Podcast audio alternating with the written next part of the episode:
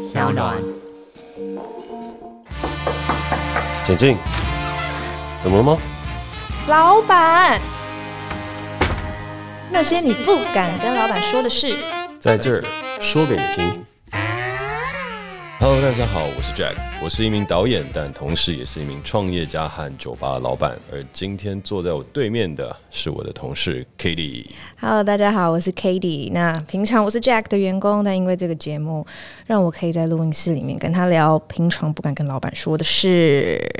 OK，上集我们其实聊了薪水密薪制，然后讨论了很多黑暗的事情。但是你这一集要讨论的不止黑暗，可以说是腹黑。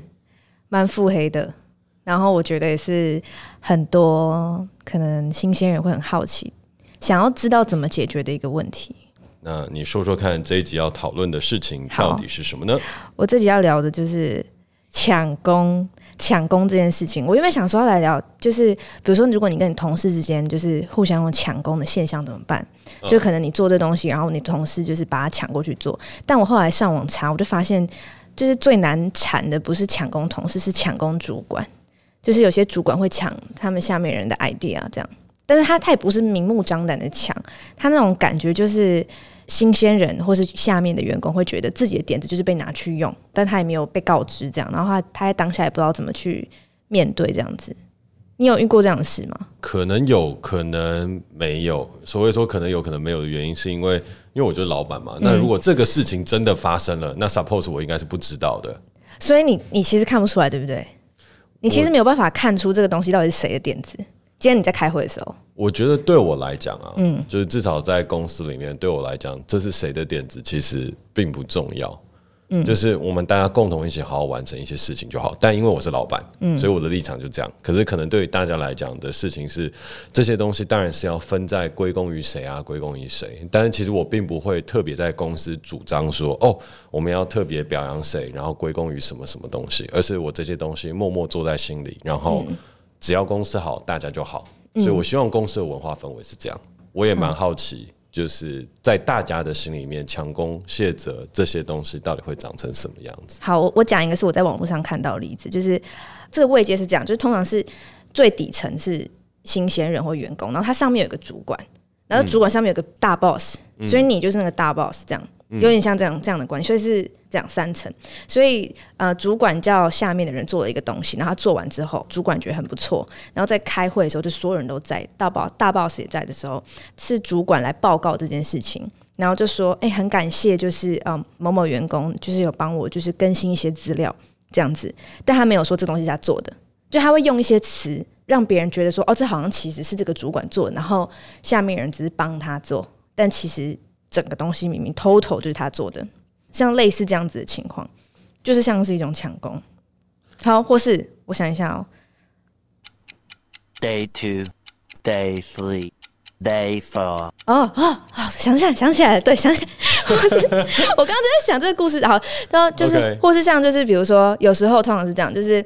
呃，大 boss 会跟主管对事情，然后主管跟小小小员工对事情，然后有天有时候主管会突然叫小员工做一些事，但不告诉他为什么要做这些事，就说你现在去生一个什么样的东西出来，好，然后就生完之后，生完之后他也不跟他讲为什么，就是要他，比如说他可能要他提供一些关于什么的想法，关于什么的想法，或是一个简单的企划，然后不跟他说为什么，然后他给他之后，他也没有给他做一些回馈或什么，就是叫他做，然后某一天可能过了两个礼拜或三个礼拜，他就发现他这个东西被拿到，就是开。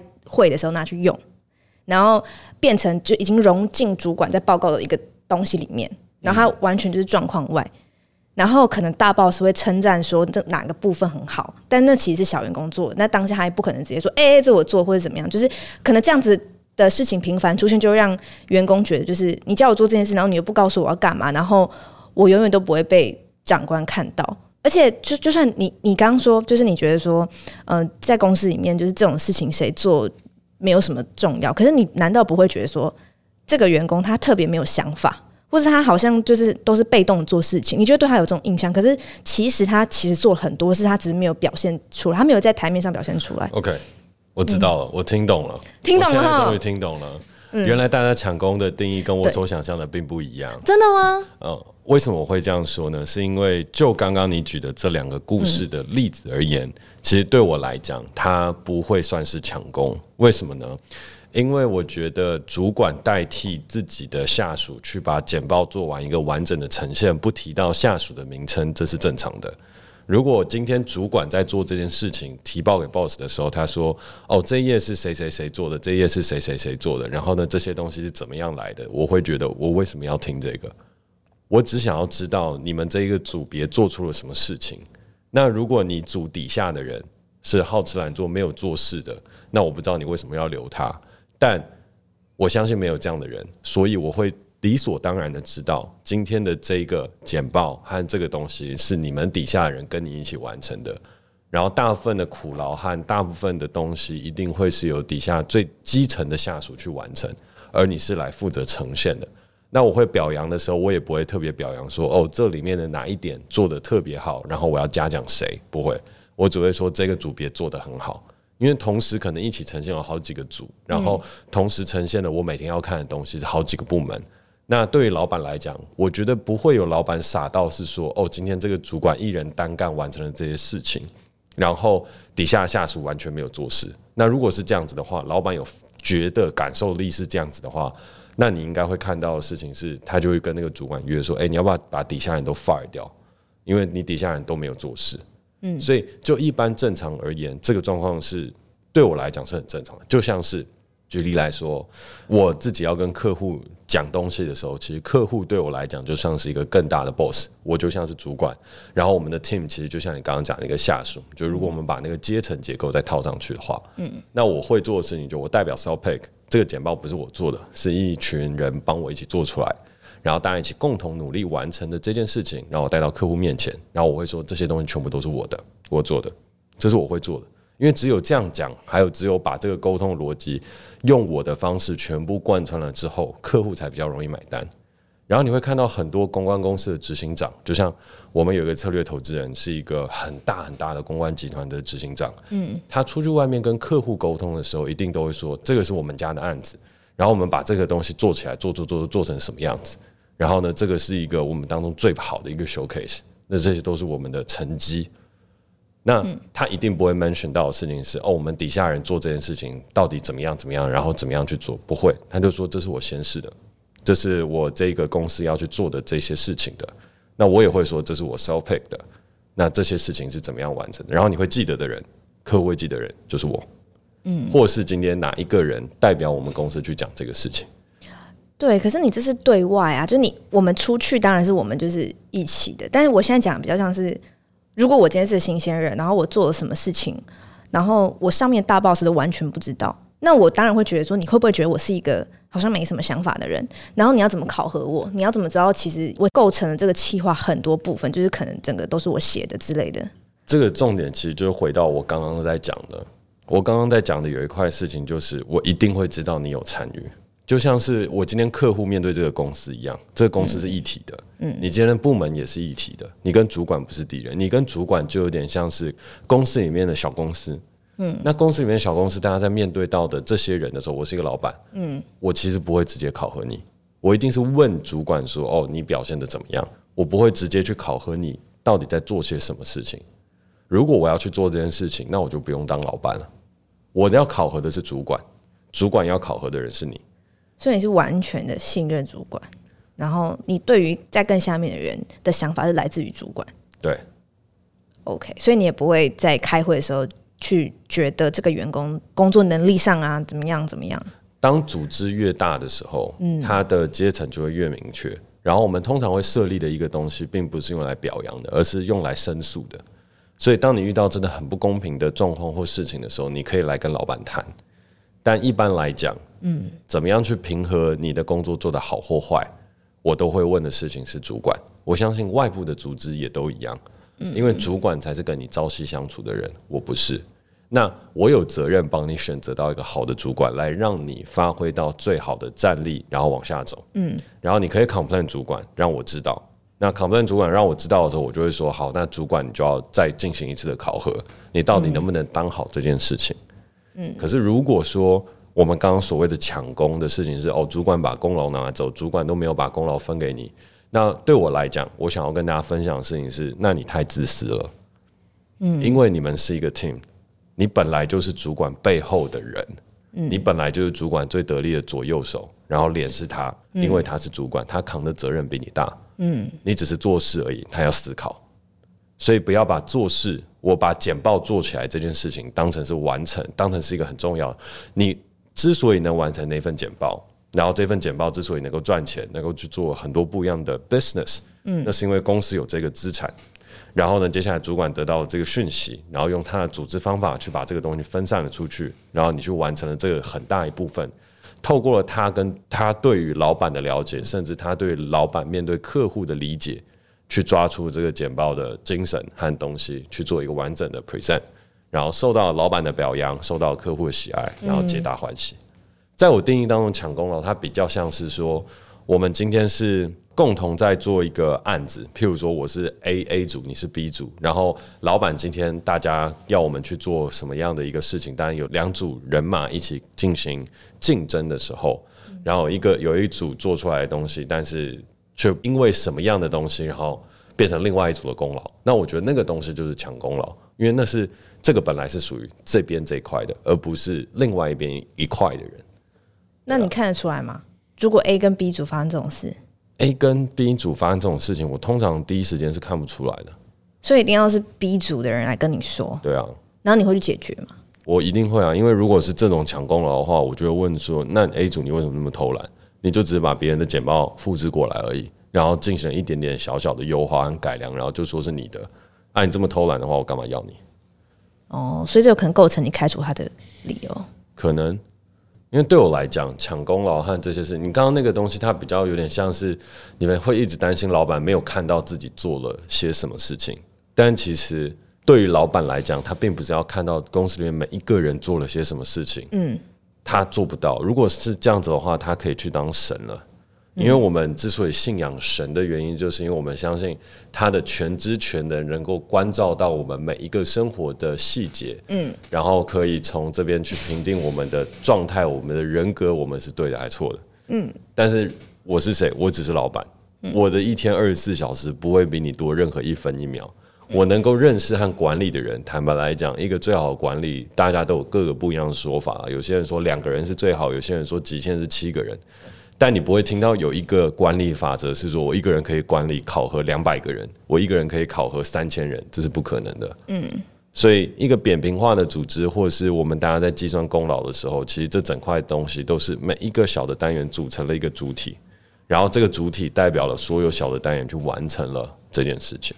好，那既然抢功好，那如果我对抢功的这个理解有点错误，但是它相辅相成的一个东西是卸责。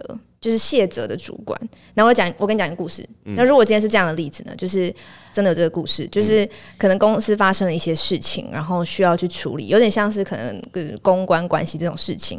然后通常就是像我们新鲜人，我们遇到什么事情，我们不太敢就是自己去处理，我们通常一定会问，就一定会问你上面的主管，然后就问他说这件事要怎么处理，然后主管就说哦，就怎么 A B C D E 这样这样处理，然后新鲜人就照做。照做之后，可能下一次开会的时候就发现哦，这样子做出了一些问题，就是因为他是他可能跟公司的形象有关系，虽然可能不是一个非常严重的错误，但这件事情被拿出来要来讨论，说这件事是谁做的，怎么会发生这种事情的时候，然后因为那个就是那个员工做的，所以他就只能说是他做的，然后这个时候，呃，他就被怪了，他也不是被怪，就是说你怎么会这样子处理啊？你当初是发生什么事情让你这样处理？那当新鲜人遇到这样的状况的时候。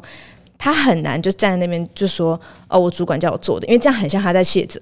但当时主管也都不讲话，这样就让他去承担这个他做错的这件事情。当然他没有遭受到什么实质的惩罚，可他心里面就会觉得，就是这明明就是我叫你的吩咐做，然后你你一句话都不帮我讲。这是一个真实故事，对，真实故事。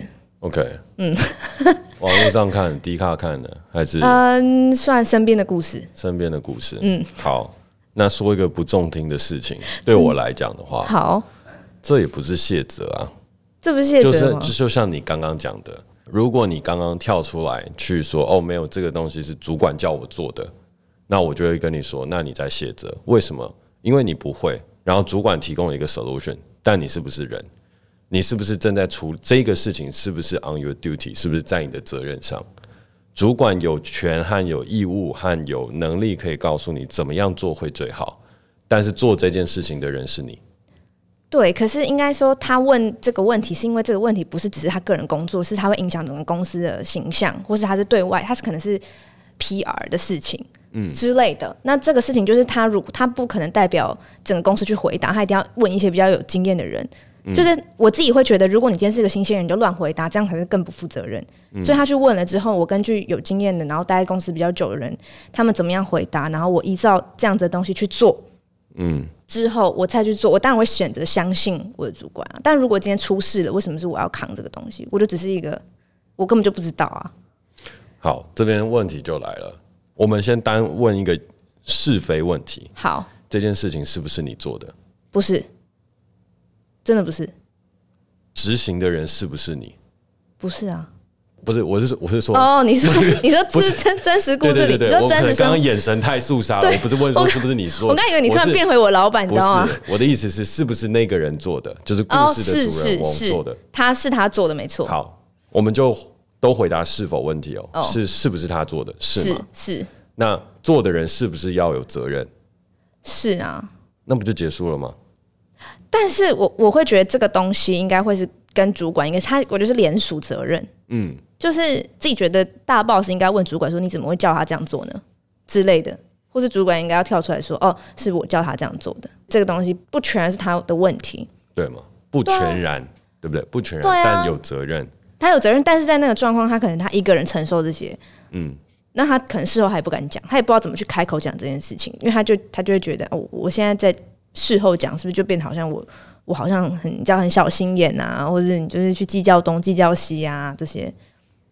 好，这边有一个很重要的事情，就是第一，如果状况案例是说，哦，那个主管就跳出来就说，哦，没有这个东西是是我叫他这样做的，然后我叫他怎么样怎么样做的，不关他的事情。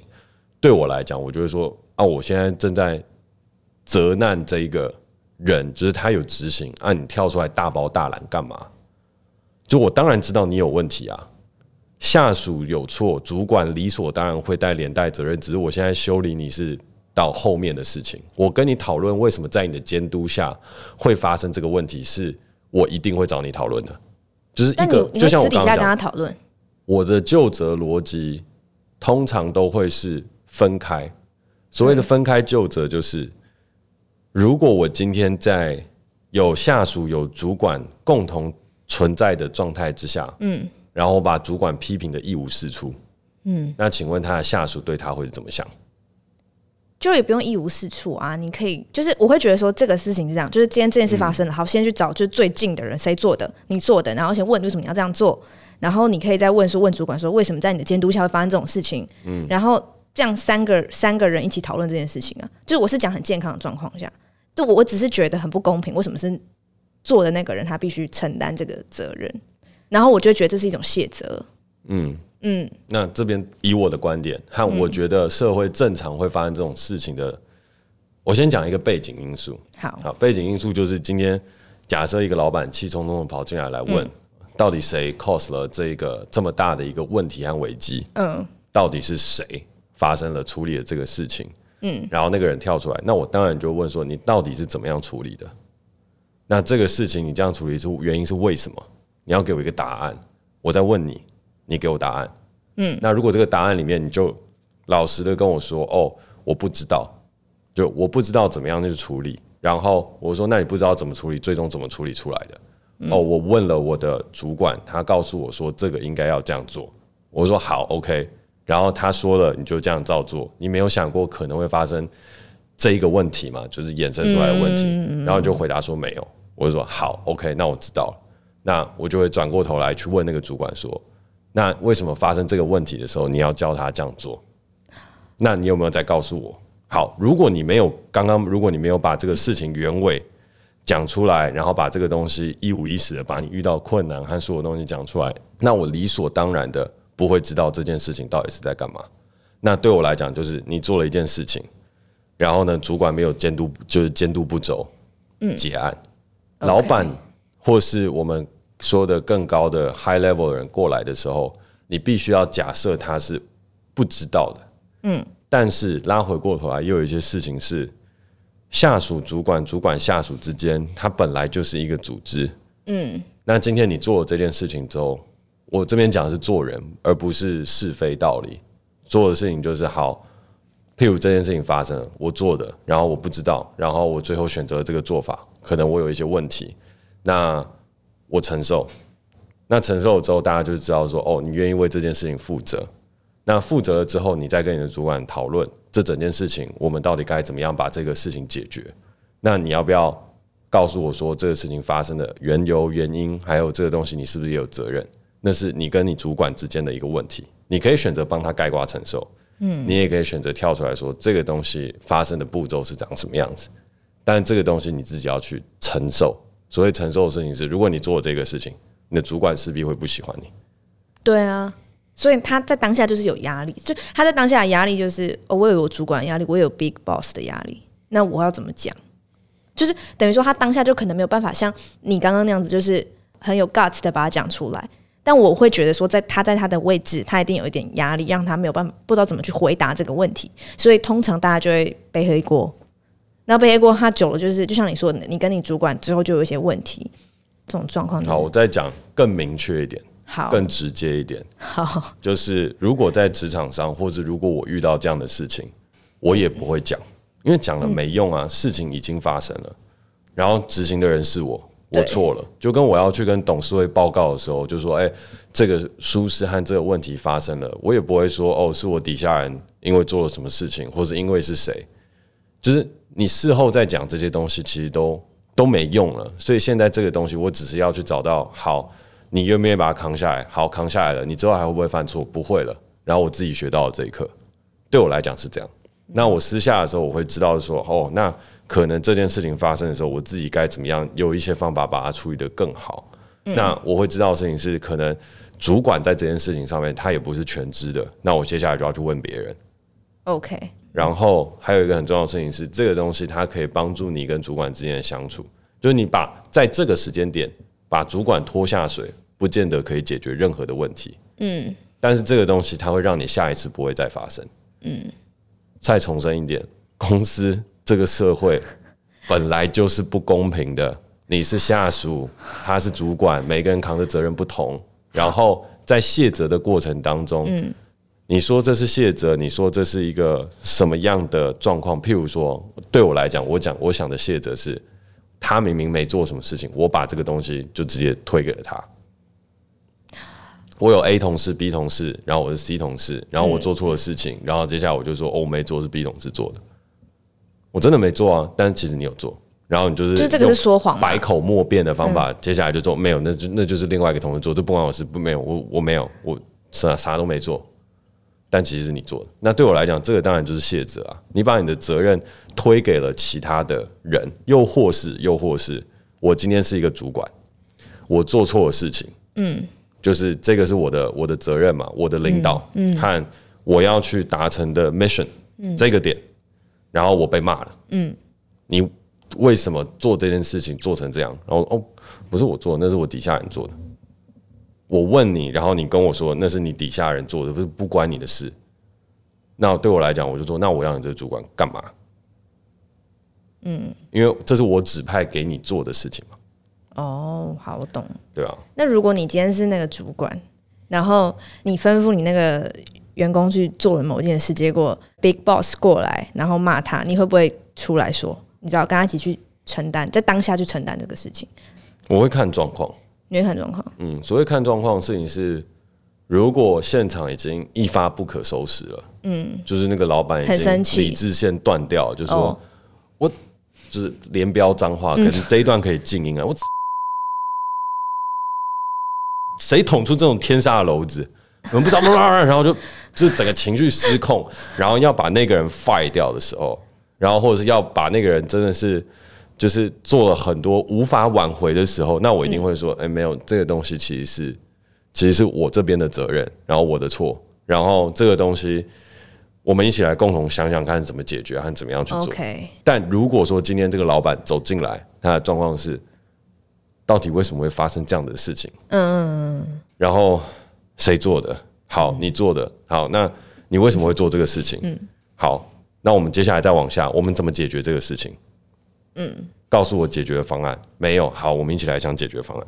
就当这个老板进来是要来解决事情的时候，嗯，那我就不会再横生枝节说没有那个我做的，然后不要骂他，人 人家又没有在在骂人，人家很认真的在来跟你们大家在解决事情。哦，好，我懂了，我懂了，对啊，我懂了。所以有一个状况是你主管一定要跳出来的事情是事情一发不可收拾，无法挽回了，那你一定要跳出来制止这一切，因为这个东西是你身为主管的责任。嗯，然后你不能让一个好好的部署就这样子。走了，没了，嗯，所以这是你自己待人处事的一个方法和状态，对吧？但如果说我们今天大家来解决事情，我身为老板了，嗯，我也拜托你就不要不要再横岔出一大堆我还要处理情绪的问题，嗯，对，就有些时候大家也会觉得我比较不近人情的原因，是因为当我遇到问题的时候，我只想要把事情解决，嗯，然后越少横生枝节的事情发生越好，嗯，哦。这是我的想法。好，所以结论就是，我没有必要去追求那种小公平。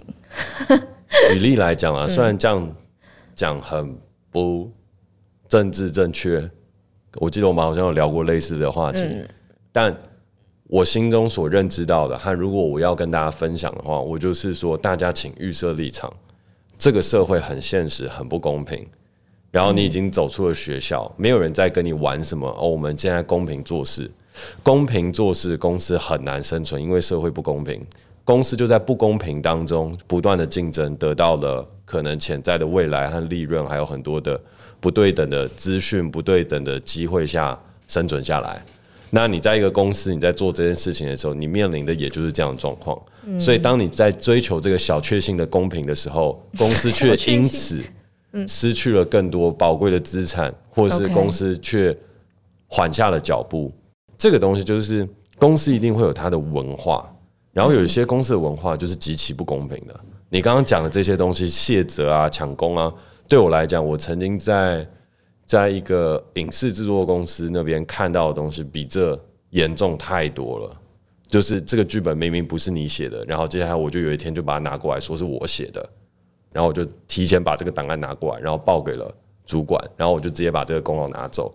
或是今天发生了一个案件没有申请，然后明明是你 file 出去了，但是你就用一个很漂亮的方法把这个东西卸责给了底下人或是旁边的人。那这个该不该站出来讲？这个一定要站出来讲，因为这个东西是让你的权益蒙蒙受损失。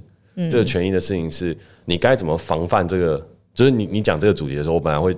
预期听到是那种血淋淋职场真小人，然后我可能要来教大家一些职场防身术，类似像这样子，就是你在做档案的时候，或者是你要怎么样留下一些你自己可以证明这是你做的，或是这个事情不是你做的。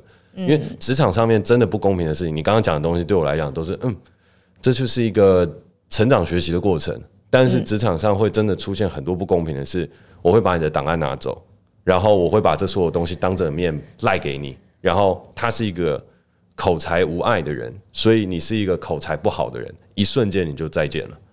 然后呢，接下来你就被打上了那个烙印，就是哦，你的东西做不好，你的状态怎么样，等等，噼里啪啦一大堆。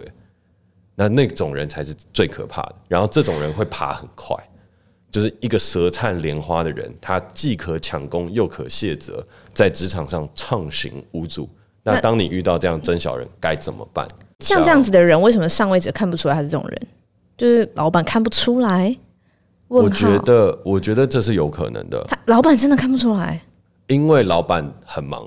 就像你想象哦，你想象一件事情，大家都觉得皇帝是昏庸的，都觉得总统是无能的，就是有很多时候啦。我当然不是说指的是过去、未来、现在的任何一个事情，嗯，但你会发现的事情是。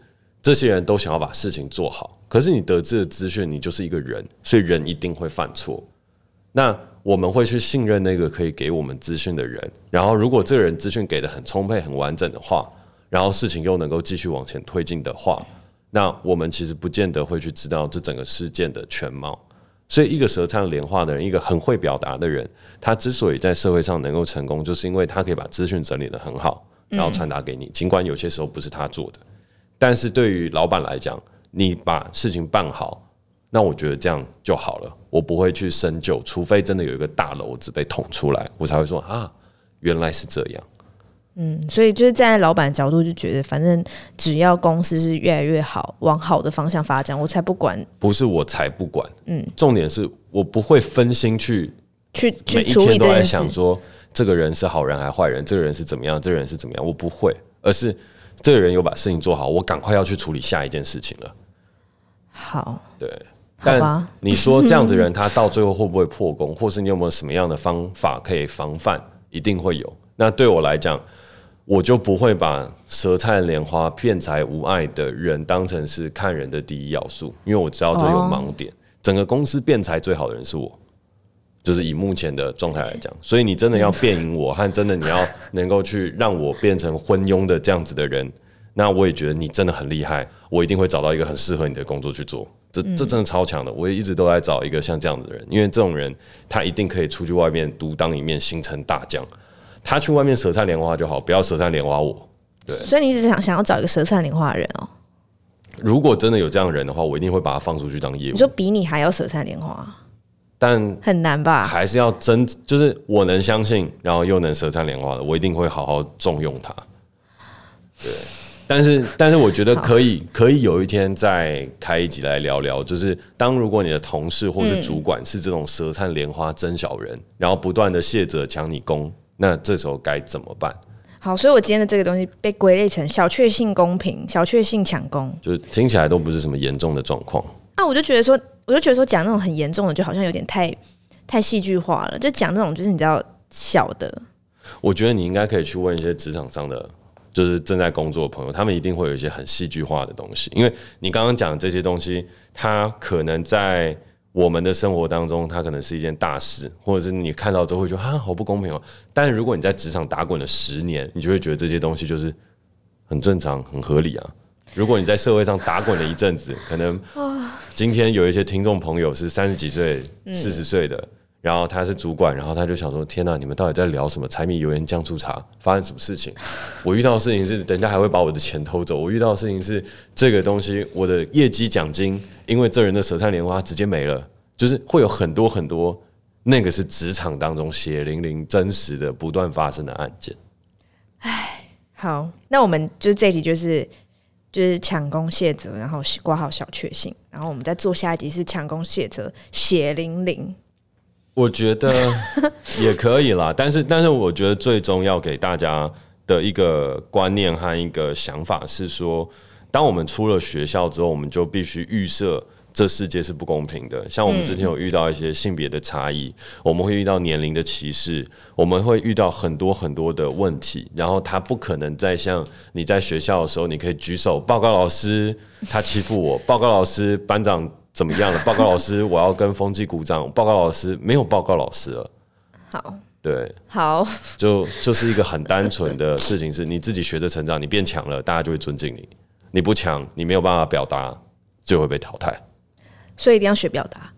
表达，我觉得这个年代当中有很多不同的表达方法，然后能力是最强的表达方法。只要你能力好。然后你又可以透过文字，透过各个不同的管道来去让你的能力好这件事情被充分的看见，嗯，那我觉得就没有什么问题了。剩下的都是这些苦难，这些东西都会一步一步让你变得更强。好，嗯，现在心情有点差，低落，对，低落，对，对，那这时候就适合到 Self Oasis 点一杯低落来喝一下，对。那在这个低落的时间，看着 Cady 悲伤的眼神，我们这一集也就录到这边差不多。欢迎就是各位朋友，就是有遇到一些很痛苦不堪的卸责，很痛苦不堪的抢功劳的故事，可以分享给 Cady。大家会觉得我就是住在温室里啊，就是你知道，讲一些就是很没什么，我都没有去跟大家受苦受难去经历那些，因为我的工作环境嘛太好了。哈哈哈哈我觉得我们算工作环境还 OK 啊，但是你真的去看一下那些做那个大型公关公司、fora 公司的那些，真的很可怜，就是每天超到十二点一点哦，不能回家，早上七八点又要赶着起来去见客户去做准备的提案，然后每一天的工时全部都超十二小时，然后压力特别大，然后呢，接下来做出来的成果和东西，你是还要去提防你隔壁的同事瞄了你一眼。然后就把你的 idea 拿走，然后隔天的时候就会发现，我靠，这东西不是我昨天想的吗？哎、啊，你今天就把它拿出来，啊，会有这样子，那个才叫真正的抢功。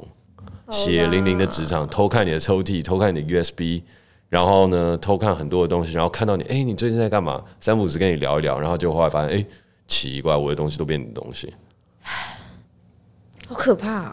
好，那我们今天这一集呢，就在这个 悲伤的氛围、现实的氛围当中，在这个不公平的世界里面，继续坚强的成长的录下去。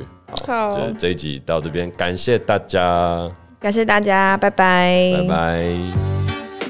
但也在这边跟大家分享一个，就是如果遇到这个真小人的防身术，到底该怎么做？嗯，那很多人都会想说，是不是要在档案当中留我的记号啊，或者是我要不要跟公司人保持距离啊，或者什么等等一大堆的。但是教大家一个最好的防身术，就是如果有遇到老板的话，就是我们所谓的 big boss。然后如果是不是那么大规模的公司，记得跟老板维持一个好的关系，让他记得你的脸，先留下一个基础好印象，你是一个诚实的好人。